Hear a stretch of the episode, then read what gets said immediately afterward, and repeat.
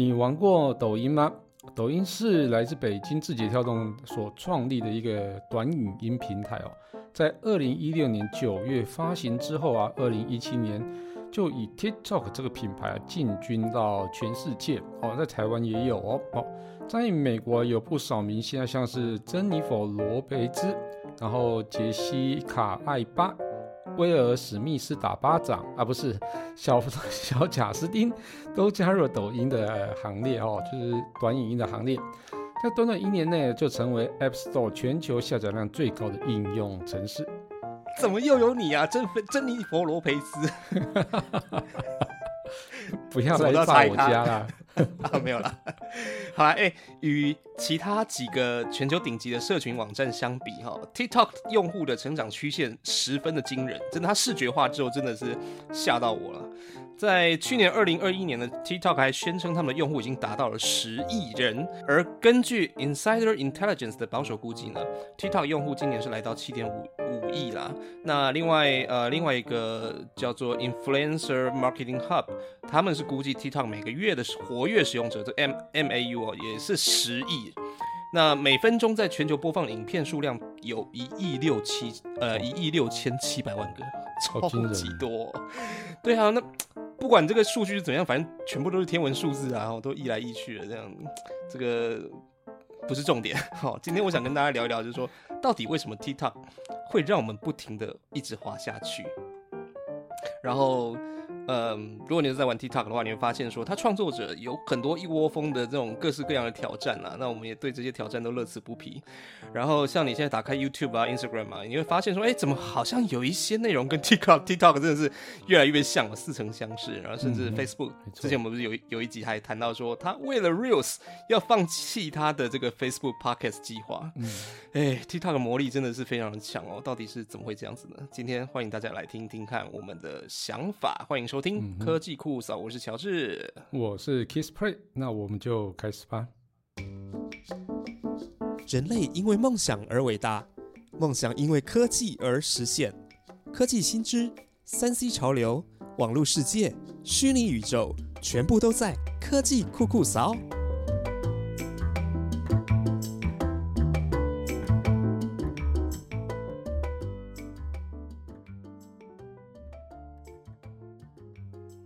哎，Kita，所以你你有在玩 TikTok 吗？不是啊，就是你有没有在看啊？我我相信你是没有在录了。我我其实真的有录过呢。啊，真的我有录过，大概一阵子。对，这这不是二十四岁以下的人在玩吗？不是不是不是，因为那时候我想说，哎，上面好像没有什么三 C 的主题，所以我就用那种非常短的那种呃一分钟内的一个视频哦，大陆叫视频短影音。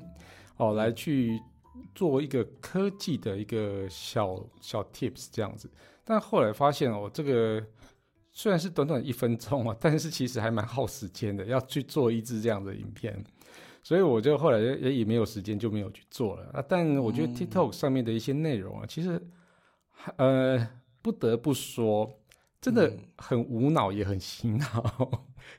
对，哎，很棒哎，无脑又洗脑。对，说到这个，你你知道现在全球五大社群网络是什么吗？这个当然就是 Facebook、Instagram、YouTube、Twitter。然后，哎，好了，这样这样这样，不 想说。奇怪，我们今天不是要谈 TikTok 吗？你我我不是无意随随便乱问的嘛，对不对啊？其实 TikTok 他现在不讲，我留梗给你嘛。真是，其实我看到资料啦，就是说现在五大社群网站是叫做 Facebook、Instagram、TikTok、Snapchat 还有 Twitter，然后 TikTok 现在呃算是第三大，偶尔还会冲到前面变第二或第二。哦，这其实那其实还蛮厉害的。但那 You YouTube 嘞？对，我也觉得好奇怪，它怎么没有 YouTube？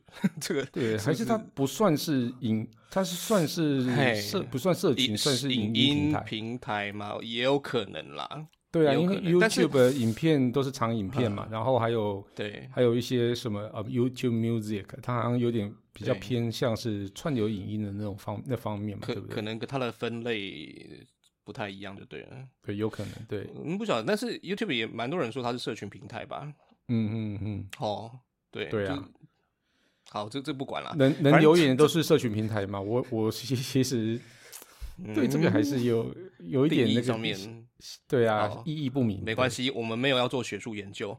好，总而言之，没有 YouTube 确实怪怪的。但是我惊讶的点还不在这里，而是说，你刚刚有没有听到有一个叫 Snapchat？这个有啊以前不是我我们都以为它已经默默淡出市场了吗？对啊，原来它已经强势回归了哦、其实我我我真的不晓得 Snapchat 怎么玩呢、就是 它不就是跟那个 IG 的那个 Story 就是学 Snapchat 吗？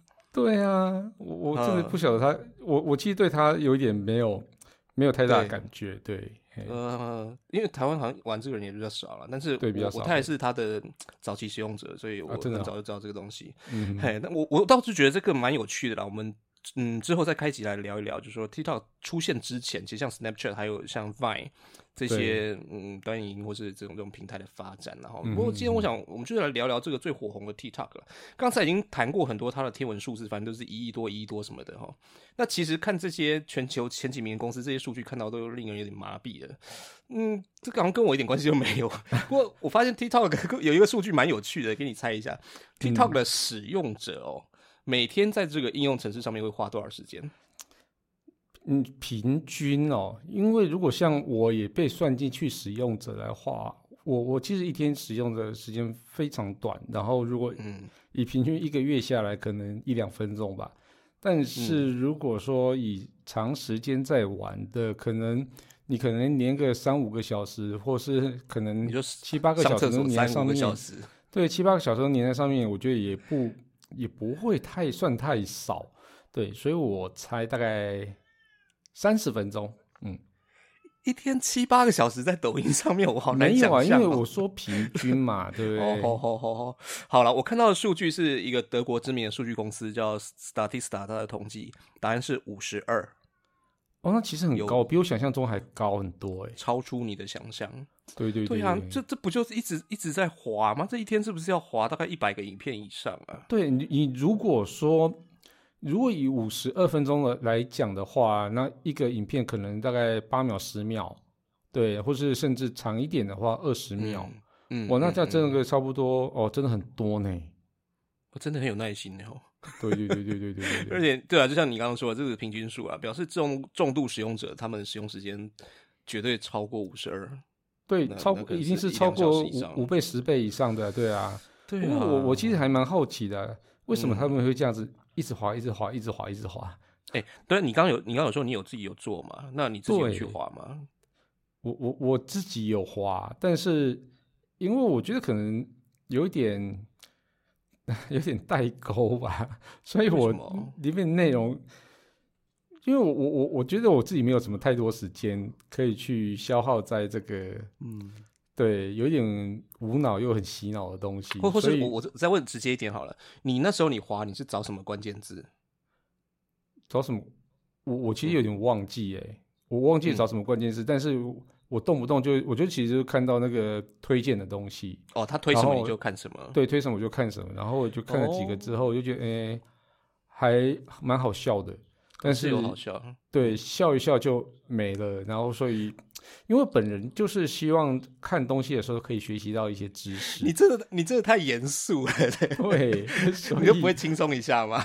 没有哎、你知道我连 podcast 都是嗯听那个历史故事。天啊，压力好大。没有，对比比如说好了，比如说你自己不是打鼓这样子，你哎你自己打鼓，你不会想说上去找一些鼓手的分享什么的？但是这些东西我都在 IG 上追掉了。哦，对，其实 YouTube 也很多啦。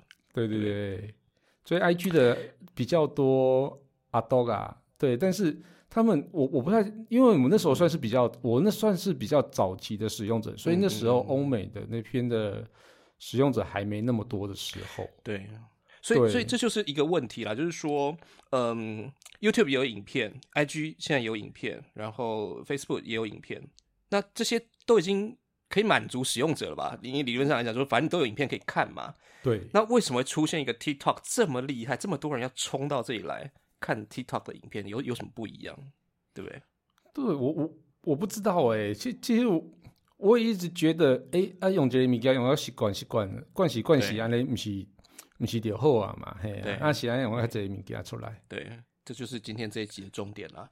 其实我、嗯我直觉上来讲了，我我我想到两个理由。嗯一个当然就是说这些影片就是你喜欢看的啦。那就我自己的经验来讲，说我他直接推给我的东西，其实不是不是我喜欢看，但是那是因为我第一个我没有去订阅其他的频道。所以他可能不太知道我喜欢什么，但是如果你今天你是重度使用者，你会订阅嘛，然后你会有你的使用记录嘛，嗯，那这些记录他去搜寻，他就会侦测你的这个观看的程度啊什么的这一些，用演算法就是会去推适合你的内容。其实基本上很多的平台应该都是类似啦，对对，就看你演算法写的怎么样而已。对，但是应该不会差到哪里去，就是去了解使用者的喜好，去做克制化的推荐这样子，然后去强化这方面的数据学习。但我觉得另外一方面有一个理由是真的是比较属属于抖音的特色，就刚提到的是它真的是短，嗯，它短到大概很多都是十秒钟左右吧。对对，差不多，对，就嗯就做一个很很搞笑的，或是一个什么呃手手势那种跳舞。嗯，嗯，这个我就觉得也很吊诡，就是说，其实因为它的影片短，逻辑上是这样，就是因为它的影片够短，所以你会看得更久，对不对？这个是这个其不是这样？就是实还蛮蛮有趣的一个对就是嗯，因为很快就看完了，你会觉得没有负担，然后新的刺激一直来，一直一直来，一直来，你就是会变成一种很容易上瘾的状态。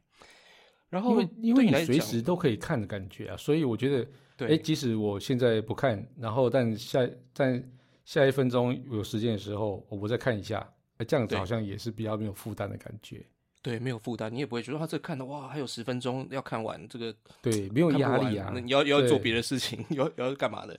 对对对。对，那然后呢，就是说，另外一方面，它跟脸书有一个特质蛮像，就是如果这个东西不是你喜欢的，你就把它划掉啊，很快、啊，对。就就划划划划划，对不对？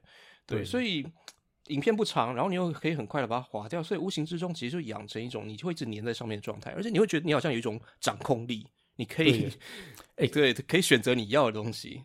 但是这这个我这个我我要分享一个东西哦，其实就是有点像是在听 podcast 或是玩游戏一样哦。像像以 podcast 来讲哦，那因为节目都稍微比较长一点，至少都十几二十分钟以上，像我们节目可能都要三十分钟，所以你一定就是会 ready 好之后呢，我要空了这个时间，我就是要听哦，没错，比如说我空的运在运动时间我就要听，我要通勤时间我要听，哦，但是你在办公室的时候，你其实呃很难去听这听 podcast，除非你把它当成背景的白噪音在听。嗯嗯嗯，但是像是有一些游戏，它很短，你可能呃一分钟就可以一局，或是两三分钟就可以一局。你你中间即使被打断了也无所谓啊，因为那个那个游戏好像也不是那么的重要。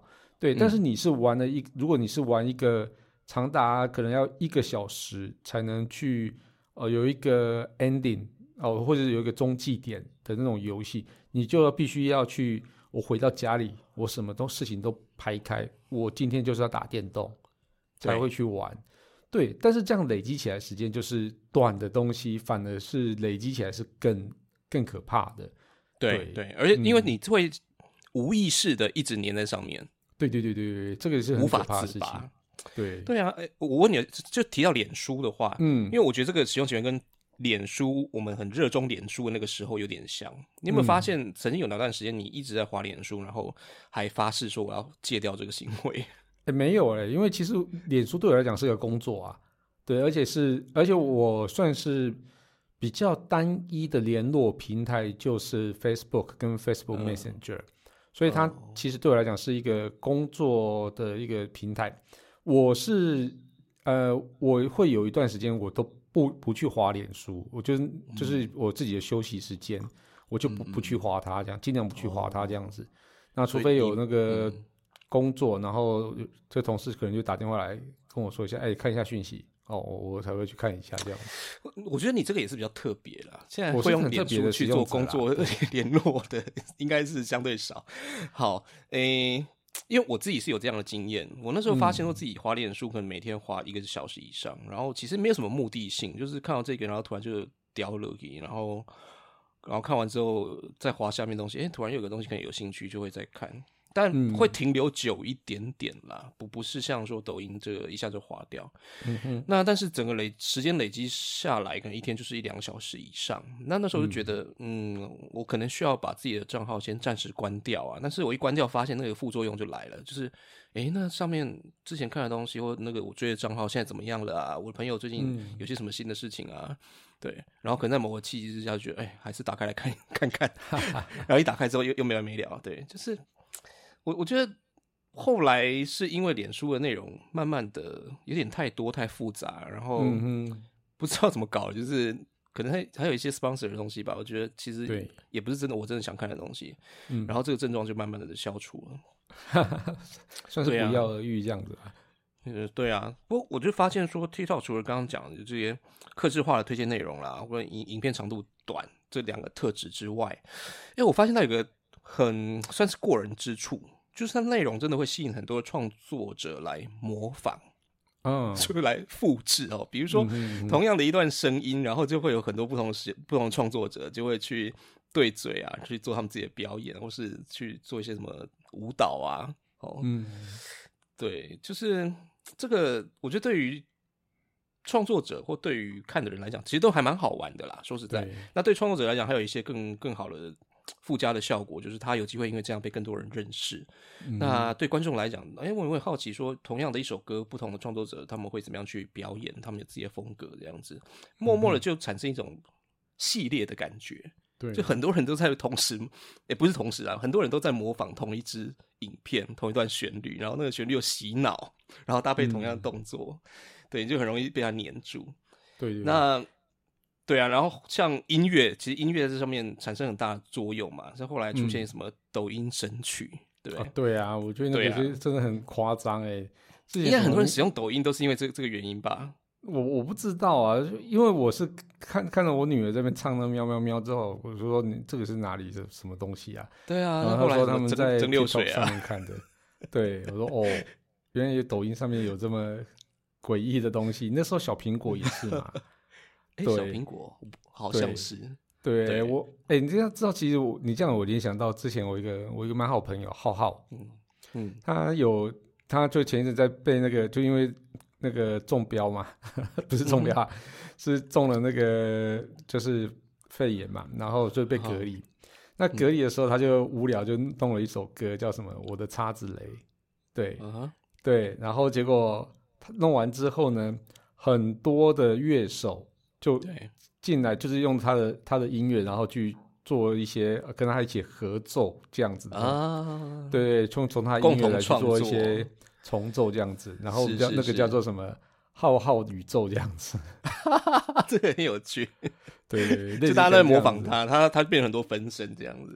对对对对对，很好笑。哦，我以为大家是为了那个旺福的那个你说那不是旺福好不好？那是阿福，阿跟旺福没有关系。邓福如邓福如是为了邓福如。这并不是。好了，啊好，好对好好好好了解。对啊，所以就是嗯我觉得这个歌曲。呃，产生很大的效果，然后对很多人去听，很多人去唱，然后就嗯更多人去、去想要去知道，哎，抖音到底在玩什么？那对其实就是一个正向循环啦，知名度越来越高，这样子。对对，没错。对啊，像我之前就有朋友就硬硬是叫我去看的《我站在雨林》，这个你有看过吗？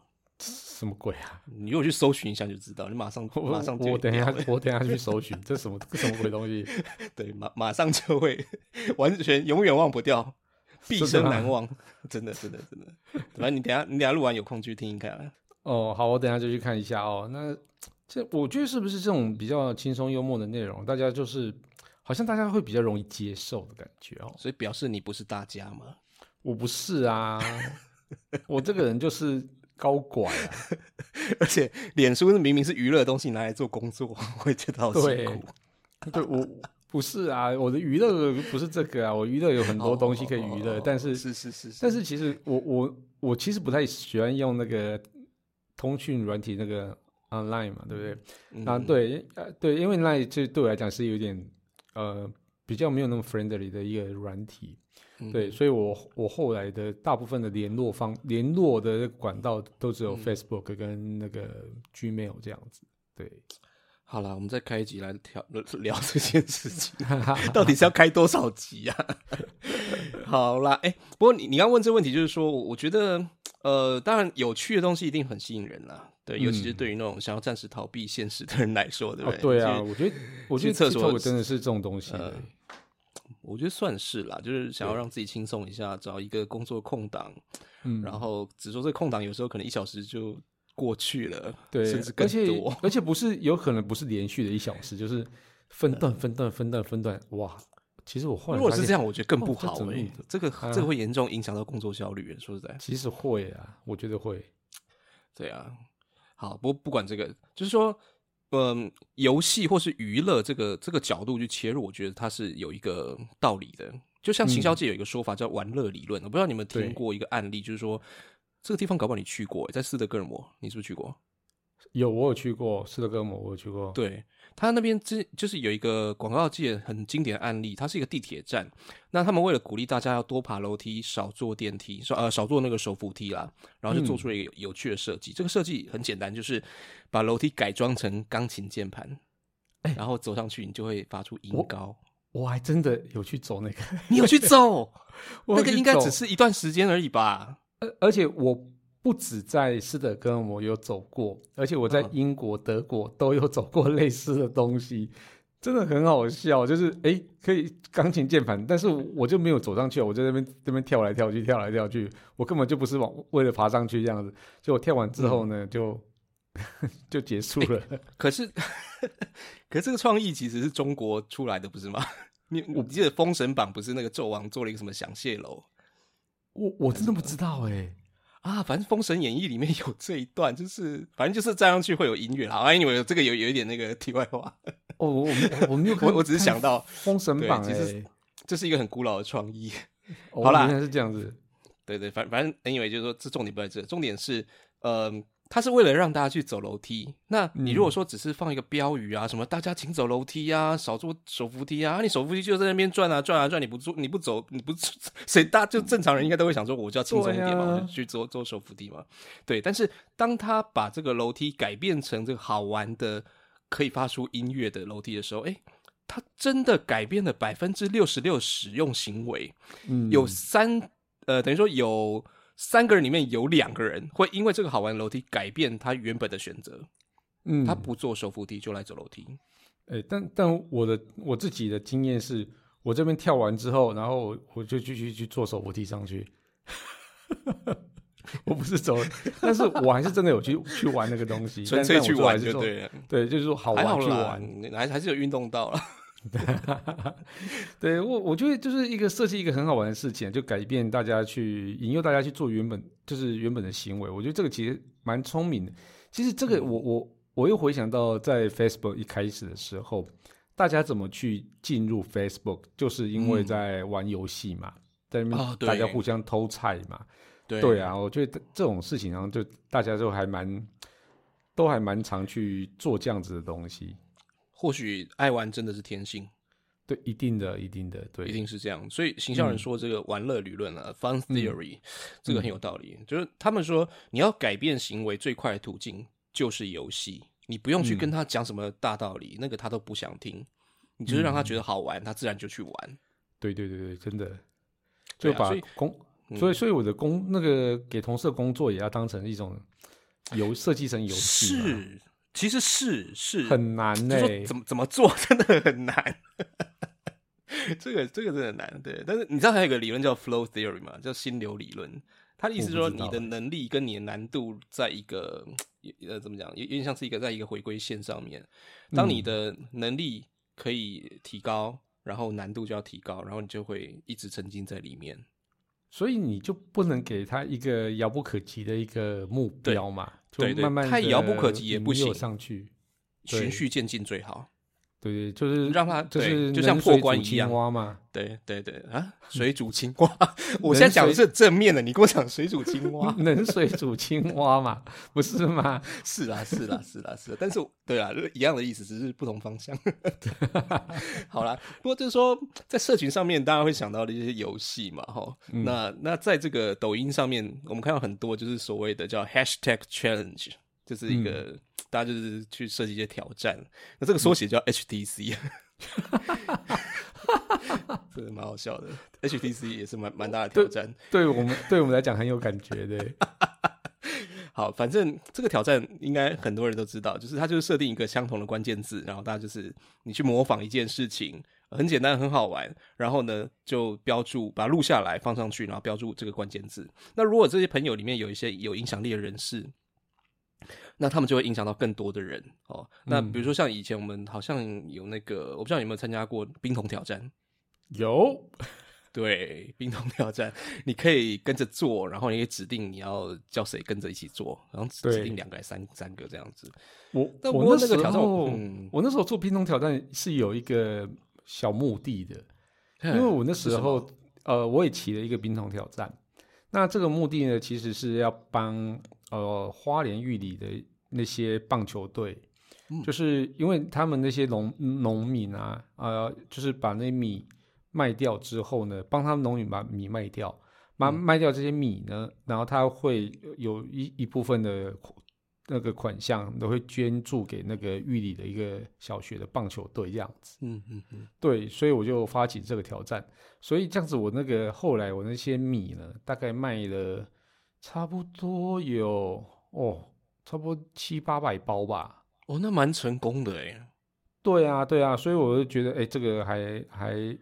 蛮有影响力的，对，所以你你有没有发现到这个路径，就是说，第一个它是好玩的，然后第二个大家会跟着行动，行动之后他就会认同这件事情，所以你要做什么诉求，他大部分就会跟着做。对啊，我我我觉得其实大部分的人还是会以那种公益，或是说哦，真的是纯粹有趣的方向，就会很吸引人。但是你如果很刻意的去把它弄成一个。行销包装，而且手脚又没有很漂亮的话，嗯嗯，其实大家就不会跟了。对，这个也也是不一定，不一定会照着做，一定会成功了哈。对，不一定会成功。但是如果有名人参与在里面，通常应该效果是还不错啦。像冰龙挑战，我就我就很记得金城武那个画面啊。对，对我我我我觉得这个不一样的事情了。对，对对，我就觉得这个挑战就赚到了一个。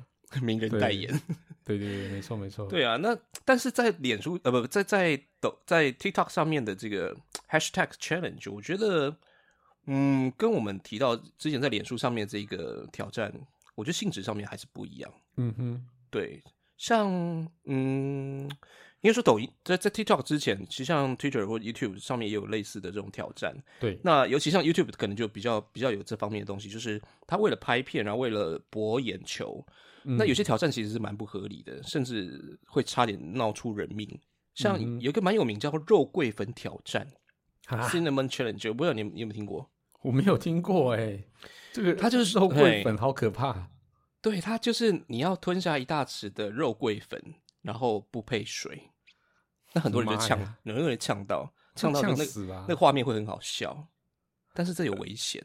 对啊，到底呛死怎么办？应该很多那个什么大一去迎新宿营的，也也都有一些莫名其妙的挑战，有没有？对啊，我觉得 这个真的，这个真的此风不可长。但问题是，TikTok 它就是有这样的一个效应在，有有一些真的是很疯狂的挑战，它就是会会有很多创作者，他们就是不停的在发起这些东西。那它。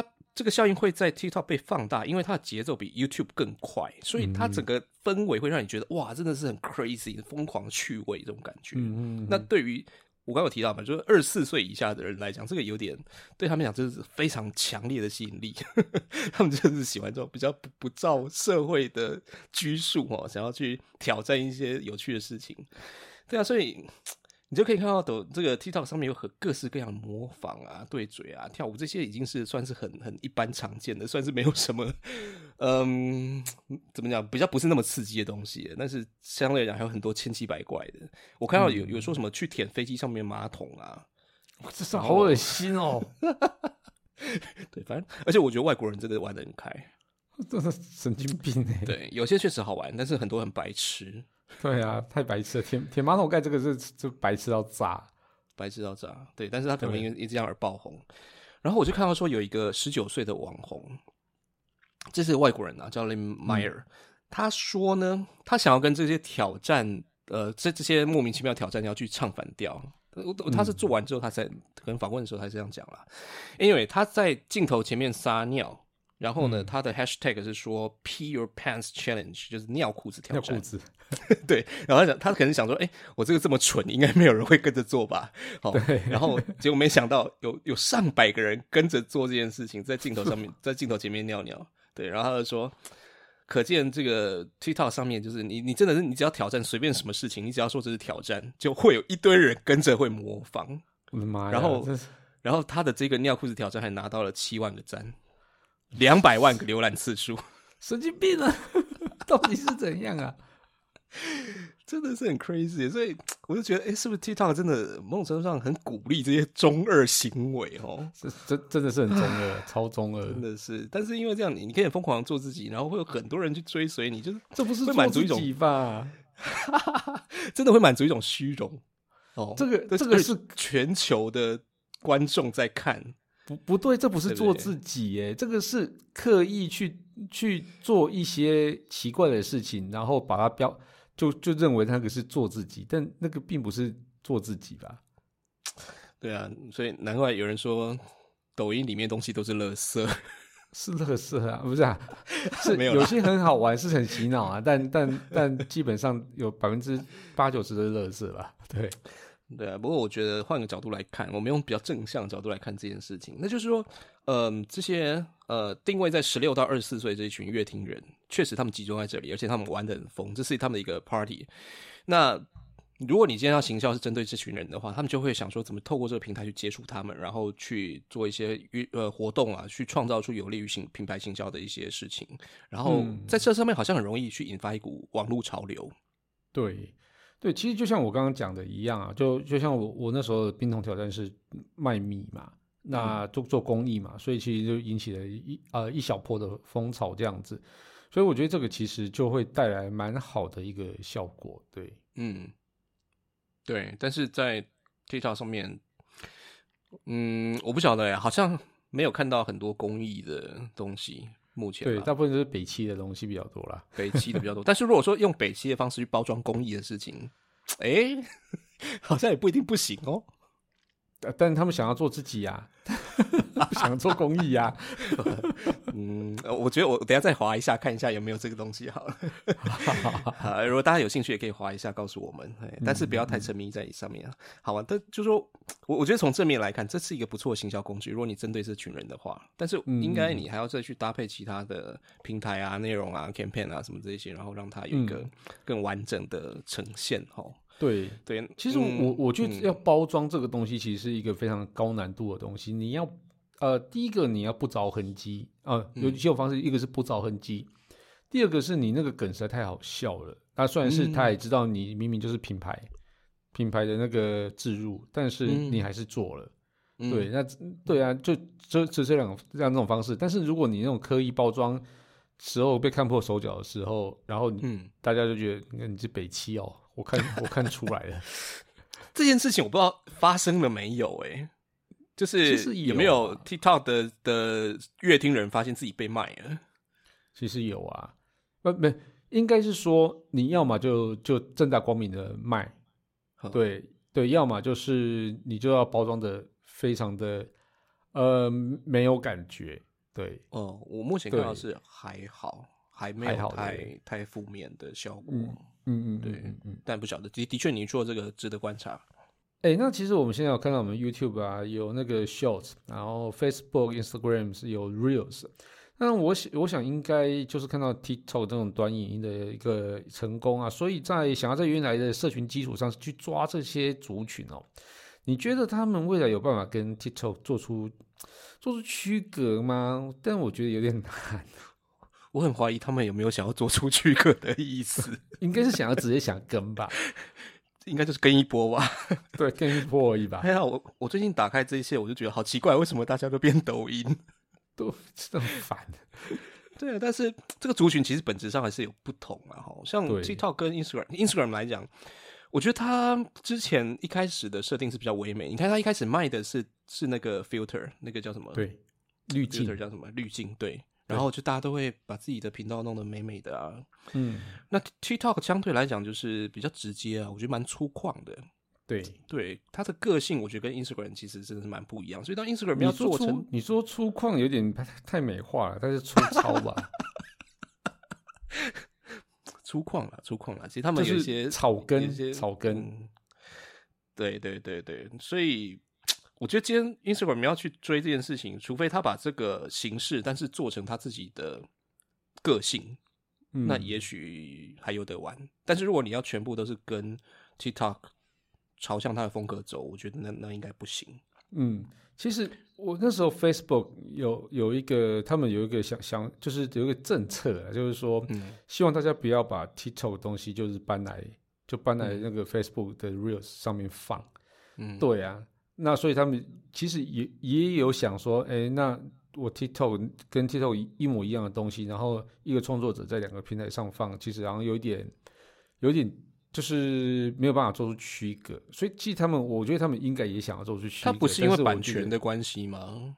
不是啊，我我自己我创作者，我然后我我有我我拥有 Facebook 账号，我有哦 Instagram 账号，我有 TikTok 账号，那难道我不能把这些账号的那个影片搬过来嘛？其实你是对啊创作者，应该可以哦。对啊，对啊，所以平台他们就是平台应该没有权利去限制你这件事情。对对对，所以他们 Facebook 其实是不鼓励不不鼓励这样子，然后嗯会因为这样子，他会去侦测嘛，然后就会降一些哦，就是扩散啊之类的。但是我觉得用这样的方式来降扩散哦，然后会引起那个就是创作者的一些反弹，就是说，嗯哎、我明明 TikTok 可以创造那么多的流量，我在 Facebook 你给我降降触及。然后我我我反而在你 Facebook 上尝不到甜头，那我久而久之之后我就不放了嘛。而且我为什么要帮你啊？对啊，对啊，对啊，所以这个这个也就蛮蛮好笑的。对啊，不懂。那然后刚刚你提到就是还有另外 YouTube 嘛 YouTube 我觉得又是另外一个故事了，就是说 YouTube 它的它本来就是影影音的平台，嗯，呃，就说形式上好像有点接近，那只是说 YouTube 的影片它的 时间长度 range 很大，可以很长，也可以很短，可能里面也有藏着一些不少类似短视频的影片。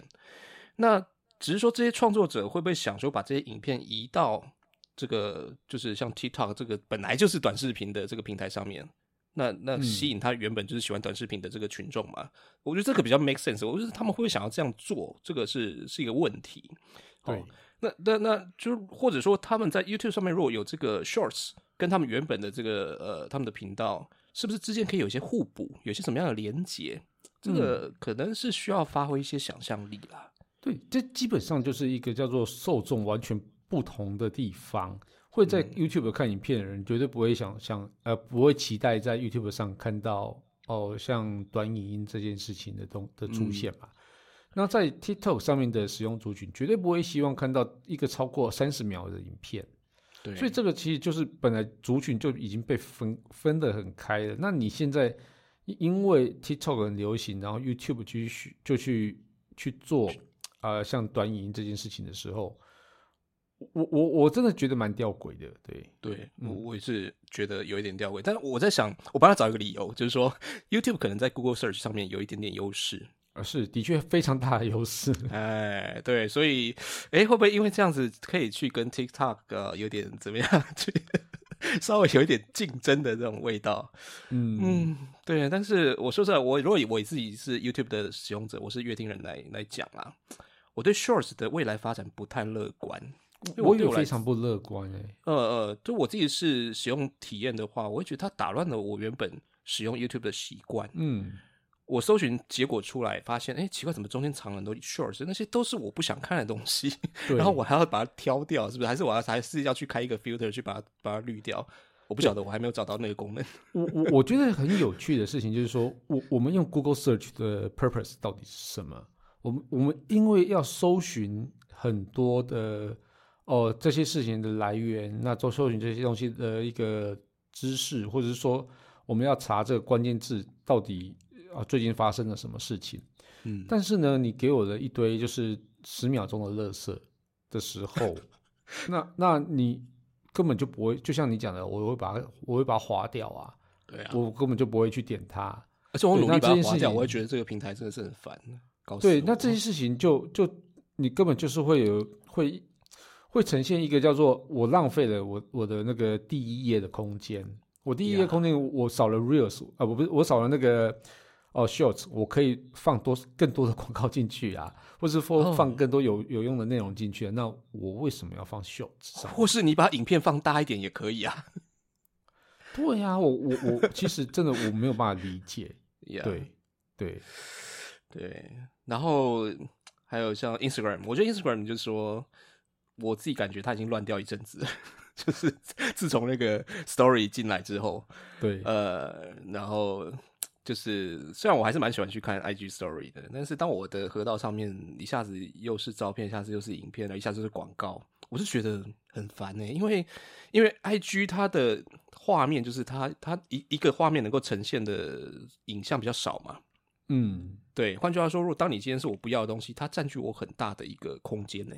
嗯，但但我现在自己的 IG 上面基本上很多都是影片，因为我追了很多就是呃就是鼓手的一个 IG 嘛，是。所以我上面其实很多都是就是音乐类的一个一个影片在上面，所以我觉得嗯还还蛮蛮有趣的、啊，不错，嗯，我是觉得有点乱了 是蛮乱的，倒是真的，所以一下照片一下影片的，对，呀。嗯嗯，所以总而言之，我我会比较觉得，还是各个平台要有自己原本的主轴啦，要回到自己最擅长的地方去发展。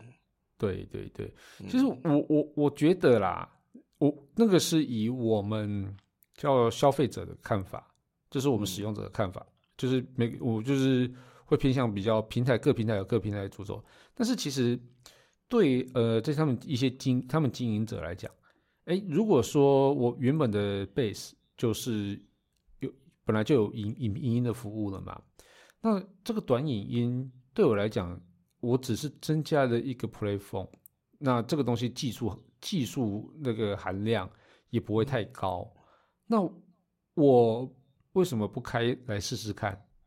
那失败了也对我来讲可能也不会是太太大的问题，因为我不是从零开始嘛，我本来就有这个基础在了。对，那那那个嗯东西，对，那他可能唯一损失的就是说，哎，我对于消费者的一些，就是使用者的一些干扰。但是如果你是原本就是一个 Facebook 或是 YouTube 的一个、呃长期就是粘着度很高的使用者的话，你可能会觉得很烦，但是不至于烦到我就不订阅，我就不用 YouTube 了，因为你少了 YouTube 之后，你找不到替代它的东西。嗯，你少了 Facebook 之后，你也你也找不到替代它的东西。那那你可能还是会忍受这些东西。那但是你忍受这些东西之后呢，就会给呃这些呃平台使用者，就平呃平台经营者就会觉得一个误会，就说哎，嗯。我放上去对他们来讲好像也也还好啊，对，但是我还是有流量进来啊。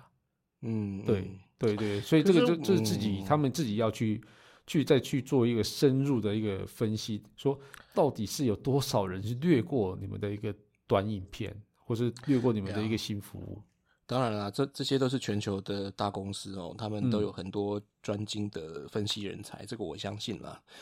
那只是说，当然从我们粗浅的这个使用者的角度来看，我就想到像这个社群网站啊、影音平台这些抖音化的现象，这跟去年的 Clubhouse 爆红不是也有点像吗？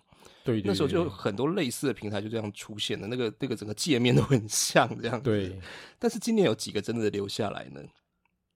对不对？好像没有哎、我不晓得，就是因为 Clubhouse 当它爆红的时候，其实呃，所有的大家的焦点都在那里，对那人也都基本上都集中在那里，所以对他来讲，那个经营上面有一个优势在。你今天做了一个 Me Too 的东西，Me Three、Me Me Four，对啊，你你要怎么把那些人吸引过去啊？你要有有你的题材啊，不可能啊！对啊我觉得，我觉得这个以现在这个呃时代来讲，基本上现就是先行者的红利是非常非常高的，除非你做了什么就是天理不容的事情，那嗯但但是基本上他都会留着。你看，即使 Facebook 做那么多天理不容的事情，嗯，它大家大家还是留在上面啊，它还是那个就是社群平台的的前几名嘛。嗯哼，嗯，对啊，对啊，所以我觉得这个东西就是一个，就是一个先行者的一个非常占极大优势的一个社会。所以你你不太可能因为 因为你去被模呃，就是用模仿的方式，然后做一个 Me Too 的东西的时候，你有可能会去抢到人家的东西，除非除非你是一个封闭的一个就是封闭的一个网络社会，例如说像是中国，嗯。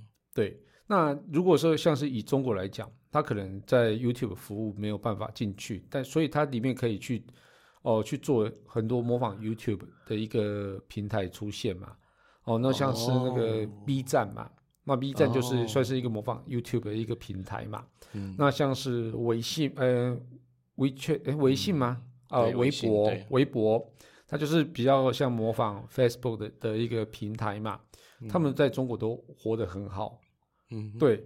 但是如果你这个东西一旦到一个开放竞争的一个社会之后，你让全世界有用微博的人，基本上还是比不上 Facebook 嘛。嗯你全世界有在用用 YouTube 呃有在用 B 站的人，你还是比不过 YouTube 嘛。嗯对啊，对啊，嗯对啊。但是它可以却可以在封闭的一个网络世界里面活得很好。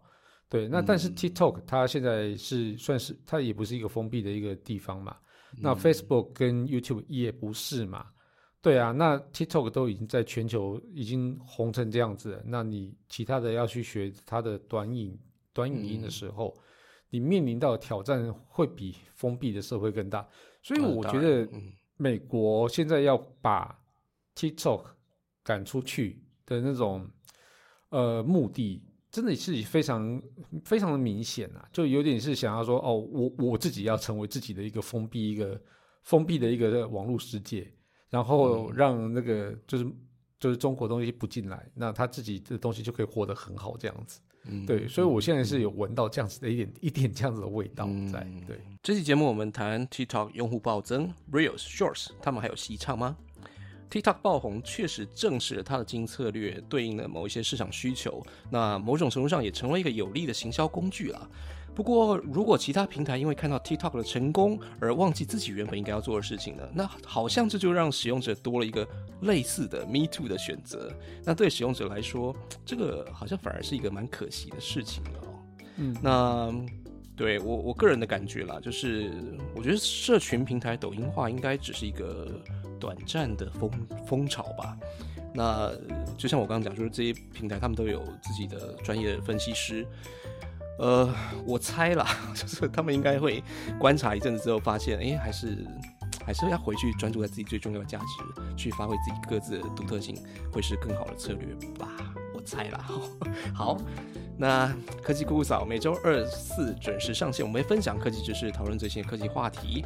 欢迎到 Apple Podcast 订阅、评分与留言，给我们一点小小鼓励，把节目分享给你最亲爱的朋友们。我们近期在 First Story 上面也有开始小额赞助，如果喜欢我们节目，也可以用这种方式，让我们更有动力制作节目哦。好啊，那我们就下次见喽，拜拜。谢谢大家，拜拜。